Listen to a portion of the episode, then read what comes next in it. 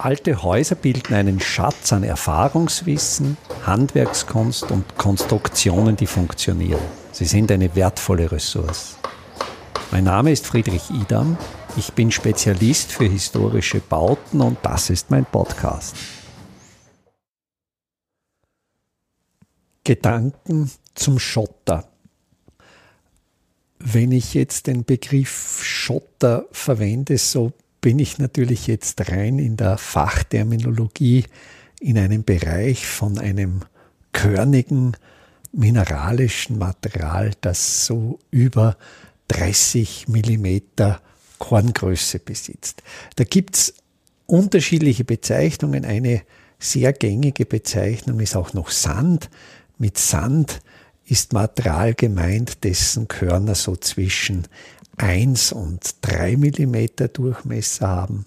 Dazwischen gibt es das Material Kies, das liegt eben so zwischen 3 und 30 mm, wenn es eine runde Form besitzt, also auch hier wieder Unterscheidungen, ist das einzelne Korn eher rund oder eher kantig. Wenn es kantig ist, spricht man von Split. Also es gibt hier eine einerseits Vielzahl von, von Fachbezeichnungen abhängig von der Größe und auch von der Form. Und dann ist es natürlich auch eine Frage, wozu man dieses Material verwendet. Ob man es als sogenannten Zuschlagstoff verwendet, also ob man mit diesem Material eine Mischung herstellt, ob man das mit Zement bindet, ob man das mit Kalk bindet, ob man das mit Lehm bindet. Also mit Hilfe dieses Zuschlagstoffs, mit, dieses, mit Hilfe dieses Sandes, dieses Schotters eine Masse herstellt, die dann später fest werden soll, oder ob man dieses Material zum Beispiel als eine sogenannte Rollierung verwendet, dass man dieses Material ungebunden unter ein Gebäude neben einen Keller hinbringt mit der Absicht, dass durch diese Zwischenräume zwischen den einzelnen Körnern das Wasser sehr gut abfließen kann, beziehungsweise dass durch die Zwischenräume zwischen den Materialien eine sogenannte kapillarbrechende Wirkung entsteht, dass also die Feuchtigkeit nicht aufsteigen kann. Und mir geht es darum, wie kann man dieses Material ökologisch verträglich sinnvoll gewinnen. Und da ist es ja so, dass für die Herstellung von Betonen weltweit bereits ein Schwarzmarkt teilweise für dieses Material besteht, das illegal an Küsten Sand, Schotter gebaggert wird, im großen Stil in Schiffe verladen und verkauft wird und dass auch hier bei uns in Zentraleuropa. Diese Vorkommen an, natürlichen Sanden, Schottern bereits Mangelware sind, dass diese Produkte immer teurer werden und dass es hier natürlich die Idee gibt, Abbruchmaterial wieder zu zerkleinern, abgebrochenen Beton zu brechen und dieses Material wieder zu verwenden. Und da bin ich ein bisschen in einem Dilemma, denn einerseits, wenn ich Naturmaterialien verwende, dann steckt hier relativ wenig Energie drinnen. Dann sind das Materialien, die oft durch natürliche Prozesse, wie zum Beispiel durch die Erosion von Felswänden herunter gefroren, durch diese Frosthitzeperioden von Wildbächen weiter transportiert und wie es in den Eiszeiten war, durch Gletscher vom Gebirge weggeschoben, wo dann diese Geschiebe durch natürliche Kräfte, durch natürliche Energieprozesse abgelagert wurden und wo man die dann einfach entnimmt, ohne jetzt besonders große Energien einzusetzen. Wenn man jetzt natürlich Recyclingmaterialien, die ja groß waren wie Betonbrocken, wieder zerbricht, fließt natürlich da Prozessenergie hinein. Da gibt es diese archaische Methode des Steineklopfens. Es gibt da zum Beispiel von Courbet ein sehr berühmtes Gemälde aus dem 19. Jahrhundert, das die Steinklopfer darstellt, wo eben dieses Zerkleinern des Steinmaterials noch händisch mit dem Hammer geschaut. Das ist natürlich jetzt eine Technologie, die ich nicht einmal mehr als mittlere Technologie ansprechen möchte, das eine sehr, sehr archaische Technologie ist. Und da stellt sich wirklich die Frage, ob man für ein Gebäude das mit Muskelkraft machen möchte. Da gehört natürlich schon sehr viel sportlicher Eifer, sehr viel Engagement dazu. Das möchte ich jetzt niemandem zumuten, händisch das abzubringen. Also da wird es eher darum gehen, eine Ökobilanz aufzustellen, eine Energiebilanz aufzustellen und sagen, was ist jetzt wirklich der gelindere Eingriff. Der gelindeste Eingriff ist natürlich möglichst wenig zu verbrauchen. In meiner persönlichen Erfahrung auf meiner Baustelle bin ich vor der Situation gestanden, dass ich ja teilweise mein Haus in den Felsen getrieben habe, also um Raum zu gewinnen. Das Haus steht an einer Felswand, nach hinten, um die Räume zu vergrößern, aus der Felswand Steinmaterial gebrochen habe und bei diesem Prozess des Steinebrechens natürlich auch Kleinmaterial entstanden ist, sogenanntes Hauglein. Und da habe ich schon die Überlegung angestellt, was mache ich mit denen? Ich habe schon gesehen, das ist kein Abfallprodukt. Und da war dann die Methode des sogenannten Wurfgitters. Das Wurfgitter ist ein Maschendrahtgeflecht. Die gibt's mit verschiedenen Maschenweiten, also je nachdem, welche Korngröße man herausfiltern möchte. Also da gibt's Maschenweiten von nur drei Millimetern von bis Maschenweiten bis 30, 40 Millimetern. Und dieses Drahtgeflecht ist auf einen Rahmen aus einem Rundstall aufgespannt, hat etwa eine Größe 1,50 Meter hoch, einen Meter breit.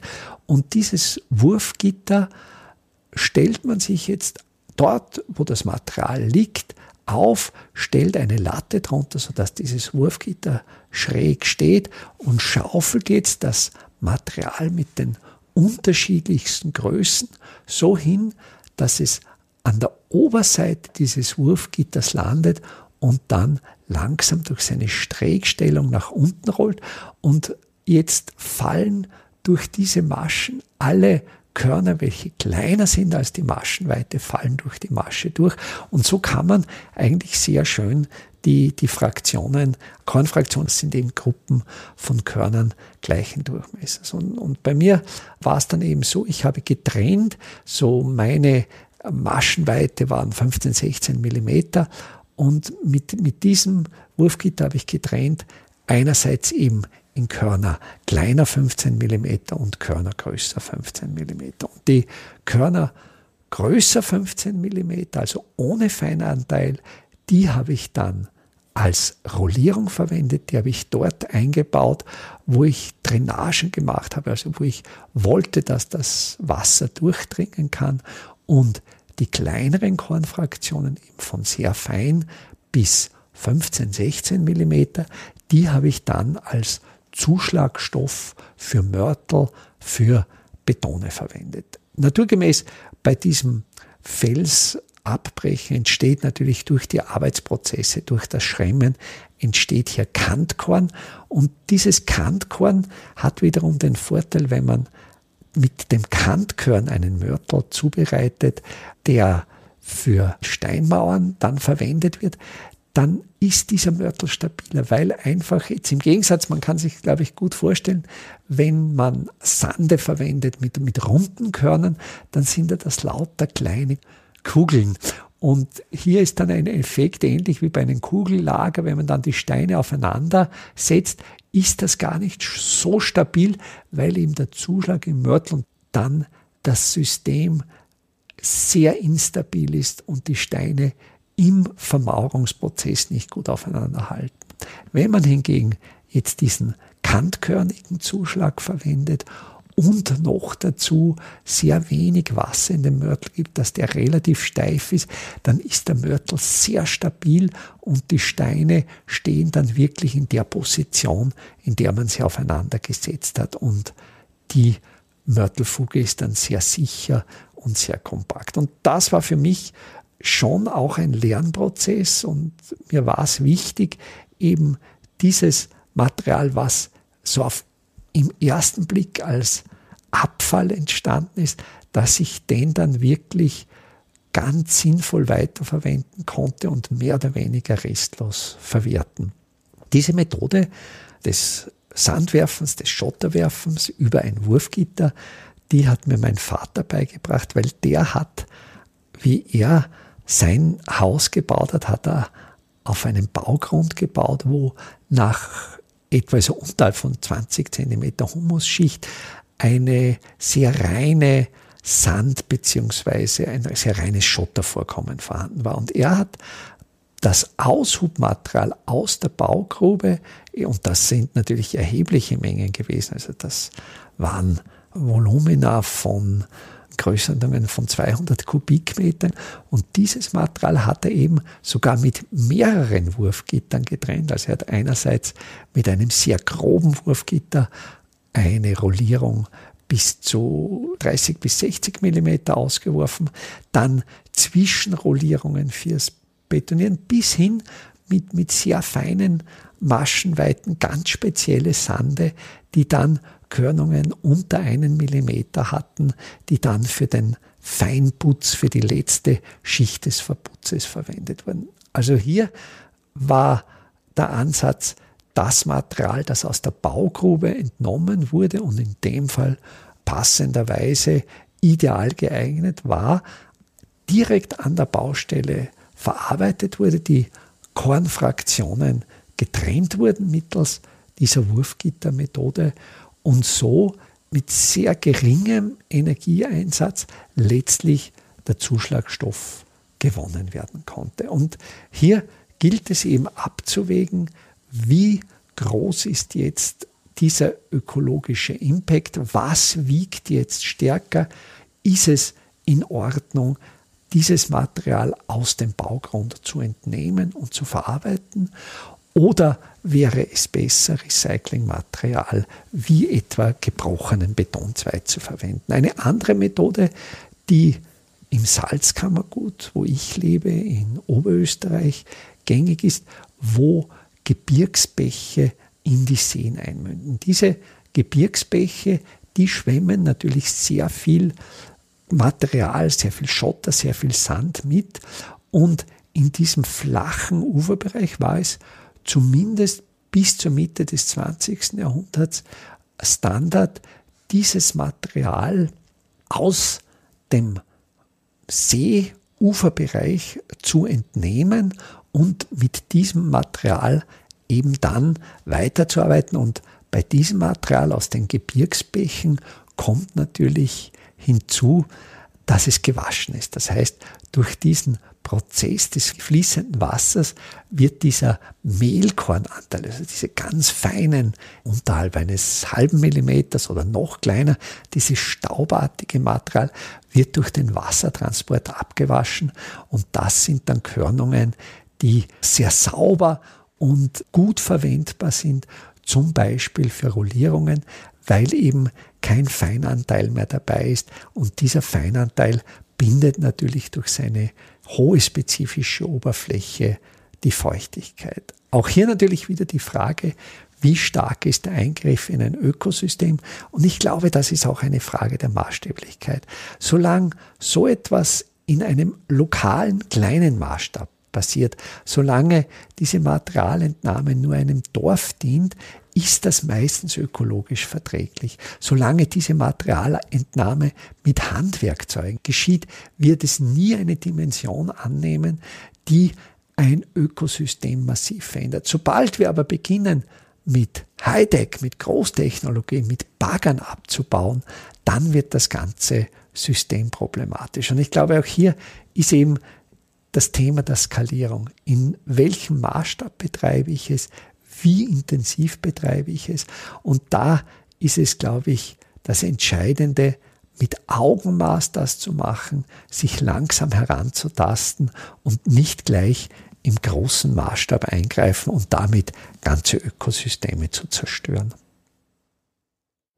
Einfache, aber schlaue Handwerkstechniken können Sie jetzt auch in der Praxis erlernen. Im Rahmen der Kulturhauptstadt Europas 2024 Bad Ischl bieten wir Ihnen im Salzkammergut heuer Workshops zu Arbeitstechniken der Simple Smart Buildings an. Es wird dabei ums Kalkbrennen, Kalklöschen und den gekonnten Umgang mit Kalkmörtel gehen. Sie lernen, alte Kastenfenster wieder instand zu setzen und besuchen Häuser, die von ihren Besitzern renoviert worden sind. Zum Abschluss der Workshop-Reihe im Herbst 2024 können Sie von international renommierten Profis die Lehmbautechnik in Theorie und Praxis lernen. Wir würden uns freuen, wenn wir Sie für den einen oder auch für mehrere Workshops begeistern könnten. Alle Termine, den Workshop-Folder zum Download und den Link zur Anmeldung finden Sie auf der Startseite meiner Website www.idam.at.